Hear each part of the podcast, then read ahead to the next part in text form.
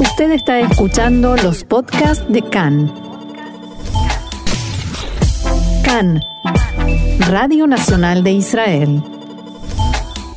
Un nuevo bloque aquí en CAN en español y como siempre es un placer para mí presentar a una amiga de la casa, Orna Stoliar. ¿Cómo estás? Eh, bien, gracias Jessica y me alegra que hayas vuelto a Israel y al programa. Bueno, muchas gracias, muchas gracias. Yo también estoy muy contenta de haber vuelto, pero hoy eh, vamos a hablar de un tema no muy eh, feliz, digamos, ¿no? Vamos a hacer un repaso de, lamentablemente, autores que fallecieron como en una especie de seguidilla, cada más o menos uno por semana en el último mes. Así es, es una tristísima casualidad y efectivamente uno por semana y cada uno en su estilo, en su género, en su concepción literaria de primerísimo nivel. Y me parece que merecen este homenaje, este pequeño homenaje nuestro para que la gente que no no los oyó nombrar o no los lee habitualmente pueda tener una idea de la riqueza y la variedad de la literatura israelí contemporánea. Claro, por supuesto. Además, siempre nosotros intentando difundir, ¿no? En este espacio, literatura israelí y temas relacionados con Israel y el mundo judío. Así es. Así que, si te parece, vamos a empezar eh, por el, orden de, las muertes de ellos. El primero fue un poeta, Meir Wieseltier. Hmm. Que no es israelí, o sea, es israelí, pero no nació en Israel. Es exacto, es israelí, no era Sabra, porque no había nacido acá, hmm. pero su biografía de alguna manera encarna la historia de los judíos en Europa Oriental eh, en, la, en el siglo XX, digamos. Él nació en Moscú en 1941, o sea, hmm. en plena Segunda Guerra Mundial. Su familia no era originaria de Moscú, pero como tantas otras familias judías habían pasado por muchos lugares hasta que finalmente llegaron allá. Hmm. Él tenía dos hermanas mayores con bastante diferencia de edad y su padre murió cuando él tenía un año en la batalla de Leningrado. Leningrado y Stalingrado fueron dos eh, combates en que la Unión Soviética perdió muchísimos, eh, no solo soldados, sino también eh, civiles, claro. y que de alguna manera marcaron el punto de inflexión en el avance nazi hacia el este y hacia el oeste. Y su familia, o sea, quedó compuesta casi exclusivamente por mujeres, la abuela, la madre, las dos hermanas mayores, hmm. él era prácticamente un bebé, hmm. y el marido de la hermana mayor, y también empezaron a deambular por distintos lugares. En algún momento, debemos recordar que era la época stalinista en la Unión Soviética, la madre fue acusada de participar en el mercado negro y hmm. estuvo presa varios años. Sí. Eh, la abuela, las hermanas, lograron salir de la Unión Soviética y llegaron, eh, estuvieron un tiempo en París y llegaron a Israel en 1949, o sea, ah, recién creado sí, recién creado el Estado, sí. Y la madre seguía en la cárcel en la Unión Soviética mm. hasta que después de la muerte de Stalin y de la revelación de los crímenes cometidos en su época, salió de la cárcel, pero hasta que logró los conseguir la autorización para llegar a Israel, eh, Meir Wieselter era un adolescente y se había criado con su hermana porque la abuela y una hermana habían quedado en Europa. Hmm, claro. Y, o sea, esta es la historia del deambular de los judíos en, en Europa del Este, de las guerras. Sí, de, lo que siempre venimos hablando, ¿no? Siempre que traemos a veces un autor eh, israelí, hablamos de este tipo de historias. Si no es de él, es de sus padres. Exactamente. Y eh, y él perteneció desde el punto de vista literario a lo que se suele llamar la generación poética de los años 60, que era un grupo de autores en ese entonces muy jóvenes hmm. que salieron en contra, como suele suceder en las corrientes artísticas y no solo en literatura, contra la generación anterior. Se sienten los renovadores, los que tienen una concepción mucho más eh, vigente de lo que es el arte. Sí, sí. Y eh, los tres representantes más destacados, que lamentablemente hoy en día ninguno de ellos vive, fueron Meir Wieseltier, mm. y Yair eh, Hoffman y, no Hoffman, perdón, y eh, Yona Bola. Hmm. Los tres eran poetas muy eh, contestatarios contra el establishment literario, eh, muy eh, anticonvencionales incluso en su vida privada y de, de, mucho valor artístico, en verdad. ¿Contra quiénes, ¿Contra quiénes se peleaban, digamos, puntualmente? Es que, ¿Cuáles eran los, los autores con los que dialogaban, digamos, diciendo somos mejores? Es un, contra la generación del 50, que son los autores después de la creación del Estado, que mm. a su vez se habían rebelado contra la generación del Palmac, que eran los autores de los años 40, que se habían rebelado contra la generación anterior. Mm. es una historia repetida en la literatura universal.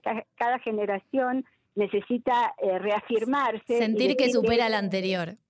Claro que, somos lo que entendemos realmente qué es el arte, qué es la poesía y sobre qué tema se debe escribir y cómo se debe escribir. Es muy interesante hasta que estos autores nuevos pasan a ser parte del establishment literario y entonces surge una nueva generación que se revela contra ellos. Sí entonces es una cadena, eh, es muy interesante como fenómeno cultural. Hmm. Pero siempre existe, en, no solo en Israel, existe en, la literatura en general, también en el arte. Por supuesto, es una, una especie de, de cadena de renovación permanente que ciertamente contribuye a la riqueza y a la, al valor artístico en, cada una de las artes. ¿no? Hmm, claro. Esta generación se destacaba particularmente por emplear un lenguaje, entre comillas, no literario. No, no buscaban descripciones elevadas, usaban el lenguaje cotidiano, imágenes hasta en algunas veces que pueden ser grotescas. Hmm, más realista. Sí, pero no en el sentido del realismo tradicional en la literatura. Era, tenían sí un elemento de protesta bastante marcado, de protesta social, hmm. contra las diferencias, la discriminación y eh, contra lo que a ellos les parecía que era un establishment ya un poco, para decirlo bruscamente, un poco petrificado. Hmm. Y el, el texto que yo elegí es muy interesante por varias razones. Primero, se llama, el título es Toda la gente que no lee poesía. Bueno, ya es una, una postura esa. Que ya es una postura, cuando lea ahora el texto vamos a entender mucho mejor. Nos va a llamar la atención algún, unas cuantas imágenes que aparecen acá y eh, lo interesante es que es eh, hace muy pocos meses, en diciembre del 1922, que hubo un festival de poesía en Metula, en la frontera norte de Israel con el Líbano, que durante los años del COVID, por supuesto, no se pudo hacer, y que en otras épocas se hacía siempre en la semana de Shavuot, en pleno verano. Sí. Meir Wieseltir participó en este festival, él ya estaba bastante enfermo, y leyó este poema que había escrito muchos años atrás.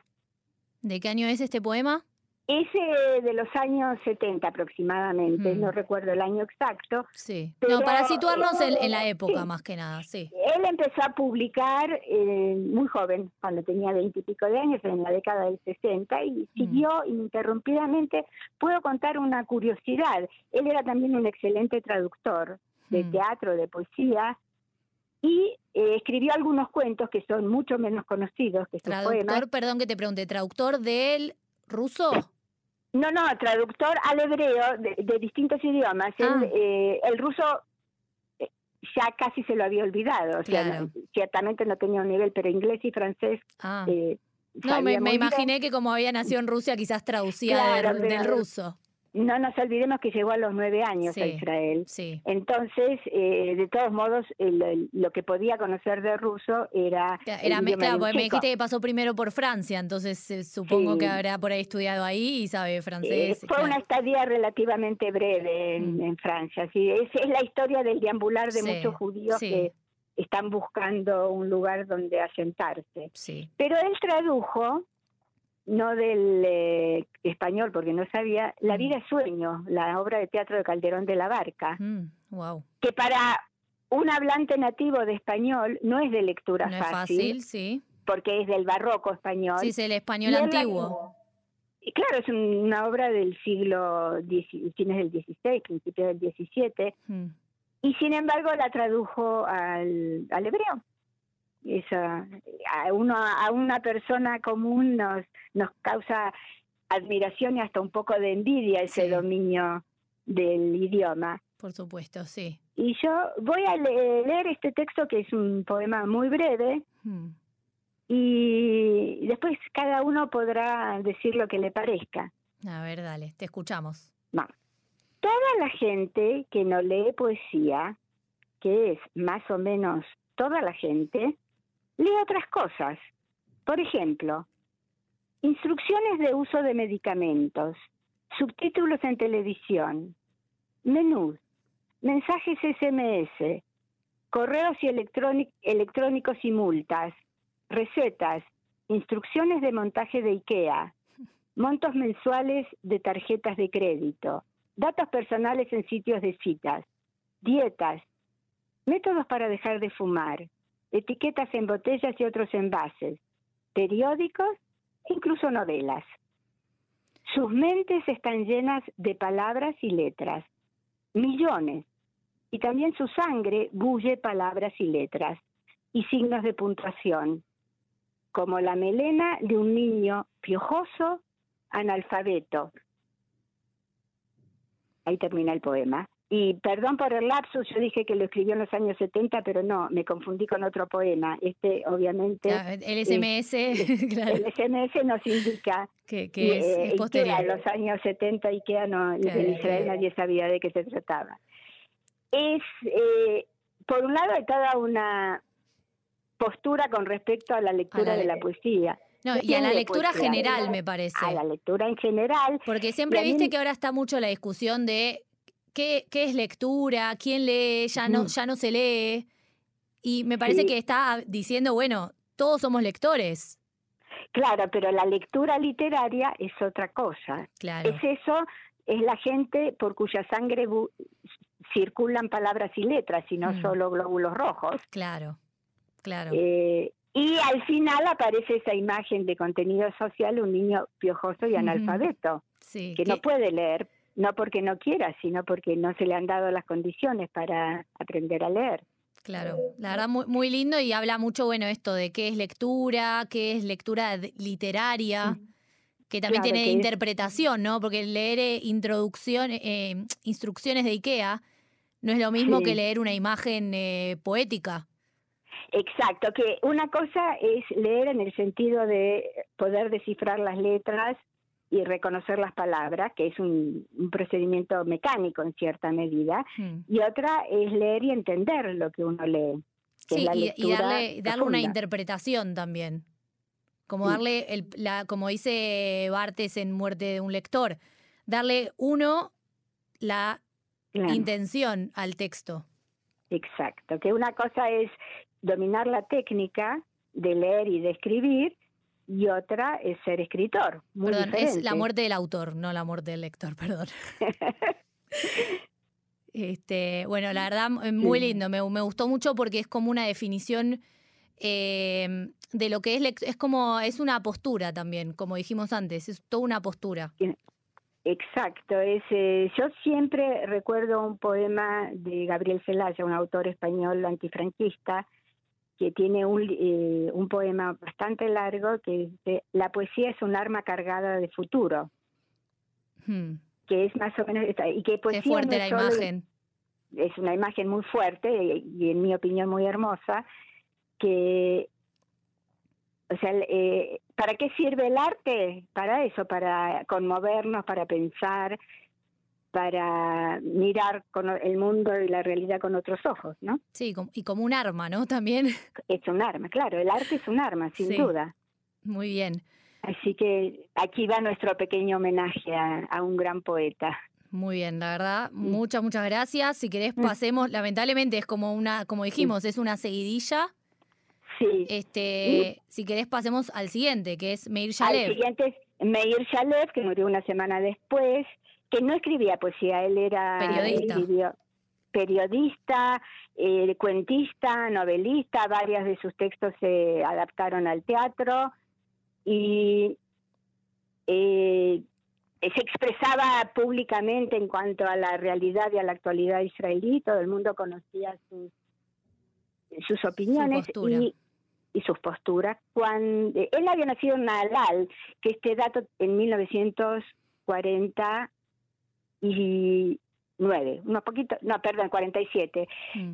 Su el lugar de nacimiento es importante porque Nalal es un símbolo. Fue el primer Moshab que se creó en Israel por judíos eh, pioneros. Sí, los Exacto, que querían eh, no solo regresar a Israel, sino regresar a ser un pueblo de agricultores. Hmm. O sea que era, este, es un lugar con una, una épica y una simbología muy particular. Y él, como otros autores que habíamos mencionado en distintas ocasiones, también pertenecía a una familia ilustre a nivel literario. Él, era hijo hmm. de Itzhak Shalev, un poeta, eh, sobrino de Meir Shalev, perdón, de Meir, de Mordejai Shalev, que era un profesor de literatura y crítico literario, cuya mujer era escultora, y la hija de ellos, Truya Shalev, o sea, la prima de Meir Shalev, es escritora también. Mm. Esas familias que siempre decimos que nos gustaría estar ahí en la mesa con ellos. es algo así como la aristocracia intelectual del país. Eh, una aristocracia en buen sentido, no en el sentido snob sí, sí, sí. Y, soberbio. Y eh, uno de los hermanos de Meir Shalev, Eran Shalev, que es matemático de profesión, después, eh, en una segunda etapa de su vida, empezó a escribir novelas también. Y se tuvo, se tuvo que, rendir a, la sangre, ¿no? a los genes literarios de la familia. Tal cual. Sí. Y eh, escribió también toda una serie de libros para chicos, libros infantiles, en colaboración con Yosia Bulafia, que es el ilustrador, hmm. que son dibujos deliciosos. También hay un personaje muy famoso, Akina Nehama, la piojita Nehama, hmm. que por supuesto visita a todo el mundo y se aloja en las cabezas de todos los chicos. Bueno, volvemos a los piojos en la cabeza, como en el poema anterior. Claro, es así. Nosotros sabemos que los piojos son una plaga universal que no hay remedio que logre erradicarlo. Yo recuerdo cuando yo era muy chica, decirle, cuando un chico le decía a otro piojoso, era un insulto y una ofensa espantosa. Hmm. Y hoy en día todos los chicos tienen piojos y ninguno se, asombra, ni se asusta, ni se escandaliza por eso. Claro, no es tan grave. Ahora sí, es bastante incómodo, eso sí, hay que recordarlo. Eh, como había dicho, varias de las novelas de Meir Chalet fueron adaptadas al teatro y tuvieron mucho éxito de crítica y de público. Hmm. ¿Y, cuáles son los temas que tocaba? Él tocaba mucho el tema, por un lado, por razones eh, familiares eh, y de crianza, el tema de esa, los primeros jaluchín, los primeros olín que venían, se encontraban con tantas dificultades en la vida cotidiana y venían con una enorme carga de ideales y de ilusiones, de salir de la opresión, de la miseria, volver a la tierra de los antepasados, valerse por sí mismos, eh, hacer trabajos manuales. Toda hay una épica del trabajo manual a principios de la de la etapa del sionismo realizador y eso paulatinamente va desapareciendo y muchas de las cosas que él describe o narra en sus eh, novelas son ese paso de, una generación a otra. La primera novela que publicó, que se llama Román Rusí, o sea, una novela rusa, se trata de los descendientes de, uno de estos pioneros que tenían tierras donde cultivaban, eh, porque querían ser agricultores y sus descendientes, que ya no se dedican a la agricultura, mm. entonces uno de ellos tuvo una idea de transformar lo que había sido esa plantación o, ese campo en un cementerio para pioneros, para Jalutzín que se habían ido de Israel porque no podían afrontar las condiciones tan duras y tan difíciles de la vida cotidiana, pero conservaban el sueño de ya si no poder morir en Israel, por lo menos ser enterrados. Y con eso, por supuesto, ganamos muchísimo dinero. Claro, también trataban mucho, trataba mucho el tema de la identidad, ¿no? Judía y la historia judía. de la identidad, no en el sentido histórico, él no venía a hacer una investigación histórica, sino No, no, más bien como desde el lado de la identidad de la construcción, ¿no? Porque estamos hablando de la época de los pioneros. Y ya lo que él generalmente muestra es el paso de las generaciones y cómo mm no es tan eh, sencillo separar la identidad del individuo de la identidad de la comunidad o del grupo o de la nación a la que pertenece. porque se está creando en ese momento. Es como que se está creando la identidad y la historia también, ¿no? Estás como en un momento histórico. Y con todas las contradicciones que, que mm. este choque de culturas y este enfrentamiento con los padres, con los hijos, eh, en una zona de permanente conflicto. Hmm. Entonces, eh, eso todo eso aparece, pero con mano de escritor, no de, no de sociólogo, no de investigador, claro. no de historiador tampoco.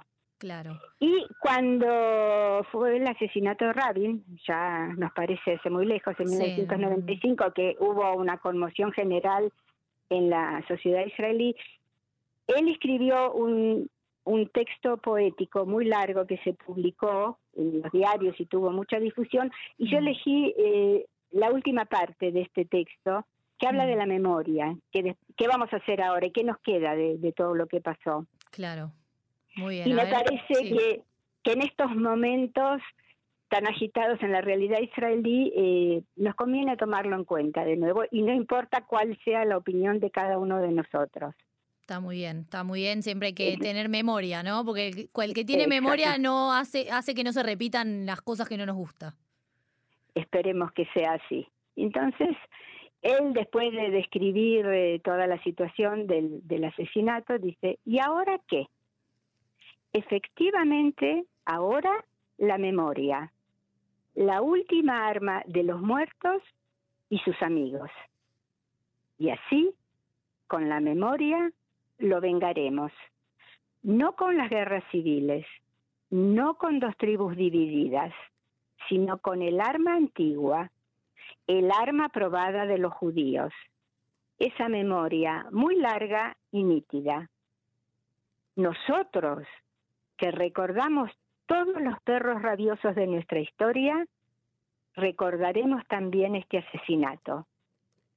Recordaremos quién fue asesinado, recordaremos quién asesinó. ¿Por qué y para qué recordaremos? No olvidaremos. Y así termina el texto que es un, golpe al corazón. La verdad que sí, tengo, tengo piel de gallina porque me quedó una frase en la cabeza, eh, la memoria como la última arma de los muertos. Sí, y de sus amigos. sí, me pareció eh, muy fuerte esa imagen. Sí, realmente es eh, extraordinaria. La verdad, muy, muy interesante. Además, el, esto, con lo que vos decías, el, lenguaje con el que habla también, con el que narra. Que no es, no, es eh, eh, no es 100% poético, pero tampoco es no es tampoco tan periodístico, o sea, es como una no, no es periodístico y es muy comprensible. El, mm. el, nivel del lenguaje es muy accesible entendemos exactamente a quién está dirigido, qué significa y eh, por qué lo escribió en ese momento. Y Sí, los detalles, los detalles que él eh, menciona, ¿no? Como que es todo muy detallado y muy que, con palabras simples, porque son palabras que todos entendemos y no hay figuras muy elevadas, como dijiste, crea imágenes que nosotros nos podemos imaginar. Y eso diría que es al mismo tiempo muy simple y muy profundo. Claro. Que eso, eso ahí habla de la, de la calidad del escritor. Así es. Y pasemos al, al último de los eh, muertos del literarios, sí. lamentablemente, que es mm. eh, Jonathan Geffen, que creo que no hay ningún nadie que haya pasado su infancia y adolescencia en Israel que no, no haya leído sus cuentos y sus poemas para chicos. Sí. Él también había nacido en Nahalal en 1947 hmm. y también pertenecía a una familia célebre porque su madre era hermana de Moshe Dayan. Claro. O sea, es una familia muy conocida, muy respetada. No hace falta explicar quién era Moshe Dayan. No, eh, una, una dinastía. Eran es una, sí, eh, yo siempre digo en broma, en Israel no hay aristocracia, pero si la hubiera, esta sería una de las principales familias de la aristocracia israelí. Claro, sí, total. Eh, Jonathan Geffen tuvo tres hijos y los, sus dos hijos mayores, uno es Aviv Geffen, el cantor y músico y compositor que todo el mundo conoce. Sí la hija Shira Geffen es escritora, eh, guionista de cine y está casada con Edgar Keret, que es un, sobre todo un cuentista israelí, y su hija menor, que vive en los Estados Unidos, es actriz. O sea, para arriba y para abajo son eh, gente famosa. Sí, sí, pero top, top, gente very important people, como diríamos. Muy, muy importantes, muy conocidos, muy eh, arraigados con la historia de la creación del Estado y todo su desarrollo posterior. Claro. Y eh, Jonathan Geffen, lo que sí podemos decir es que una vez que como todo el mundo, hizo el ejército militar, el servicio militar, pero mientras él estaba en su servicio militar fue la guerra de los seis días. El, la gran victoria de Israel que cambió mucho en la sociedad israelí. Y lo interesante es que él ya en esa época tenía una cierta mirada crítica. Y después pasó por diferentes actividades, era un hombre de un talento increíble, era poeta, cuentista, periodista, era satírico, tenía un pensamiento muy rápido y una lengua muy afilada y las, eh, las eh, los poemas de Akeres Azar, la oveja número 16, mm. que fueron después eh, musicalizados y hubo un espectáculo de teatro y varias generaciones de chicos israelíes se dormían oyendo estos textos. Claro. No, no, todo También un escribió un, libro de cuentos y otro de poemas para su hermana menor, que era mucho más chiquita que, que los hermanos mayores.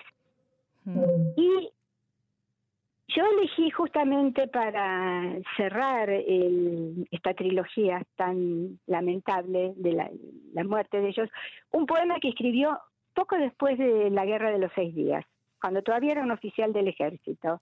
A ver, te escuchamos. Y que se publicó por primera vez en un, se recopiló en un libro que salió a principios de los años 70.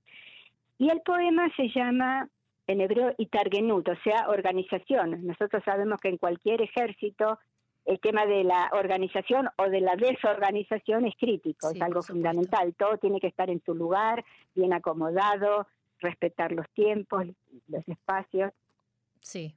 Y él, eh, yo diría que hoy en día, bueno, no, mejor no voy a decir nada, lo diremos después de oír el texto. Dale. Para la cocina y el depósito, un lugar encontramos. Y una fogata con ramas de pistacho y morera avivamos. Instalamos un campamento y en formación nos despusimos. Y toda una cantimplora y una jarra entera bebimos. Completamos el equipo y una correa reparamos. Y para ahuyentar el miedo, guardias apostamos sin alabanzas ni aforismos, la, ola la osa polar vimos y muchas, muchas estrellas de otoño descubrimos. Analizamos el combate, las pérdidas contamos, a dos heridos leves, muy leves, alentamos. Para la cocina y el depósito, un lugar encontramos, y una fogata con ramas de pistacho y morera avivamos. Para la enfermería y las camillas encontramos lugar, pero no un sitio donde los oficiales puedan llorar. Y esa, última palabra cambia todo el sentido del texto. Sí, sí. La verdad que es una mm, imagen muy fuerte como describe, digamos, por un lado la guerra, pero por otro lado de una forma tan poética, ¿no? Sí, tan, y, la tristeza, la, el, dolor de, bueno, hicimos como lo que tenemos que hacer, eh, la organización, esto, y bueno, y, no encontramos un lugar para llorar. Porque aún un ejército triunfante y vencedor, como fue eh, el de Israel en la Guerra de los Seis Días, tuvo muertos y tuvo heridos y tuvo pérdidas. Hmm. Entonces, eh, en una visión más filosófica, no geopolítica, en la guerra todos pierden. Por supuesto, por supuesto. así que eso me parece que, esta es nuestra forma de recordar a, tres grandes autores que la, una triste casualidad hizo que murieran y con tan poca diferencia de, días. La verdad que sí. ¿Vos pensás que hay algo eh, en común entre los tres? Yo creo que por un lado el talento creativo y la, la visión eh, muy, eh, muy poco idealizada de la realidad, pero al mismo tiempo el compromiso permanente con lo que es Israel y lo que significa para la historia judía y la preocupación por lo que está pasando en la vida cotidiana. Claro, claro. Bueno, Orna, muchas gracias. Esta fue una columna un poco distinta, un poco difícil también, ¿no? Porque es como un obituario de tres personas no, no es algo agradable, pero también me parece que en este rol que tenemos de difundir un poco lo que es la cultura israelí y a los autores, en, tu caso, em, me parece que es una linda semblanza lo que, lo que hicimos leyendo textos, contando un poco sobre la vida y la obra. Y nada, recordándolos porque son, en definitiva, eh, son, digamos, ¿no? No eran, son son el legado que nos dejan. Y por un lado yo te agradezco que le des un espacio a la literatura israelí contemporánea. Hmm. Y por otro, creo que el mejor, cuando muere un gran artista, da lo mismo si es eh, escritor o músico, pintor o actor, el mejor homenaje que podemos hacerle es volver a sus obras. No, por supuesto. Volver a leerlas, volver a oírlas, volver a mirarlas, es lo mejor que podemos hacer. Cada uno encontrará en ellas otra cosa y cada uno las interpretará a su manera, pero nadie queda indiferente. Bueno, Orna, muchas gracias por estar eh, con nosotros esta tarde aquí en CAN en español y por supuesto, como siempre, nos volvemos a encontrar. Con mucho gusto, cuando quieras. Hasta pronto.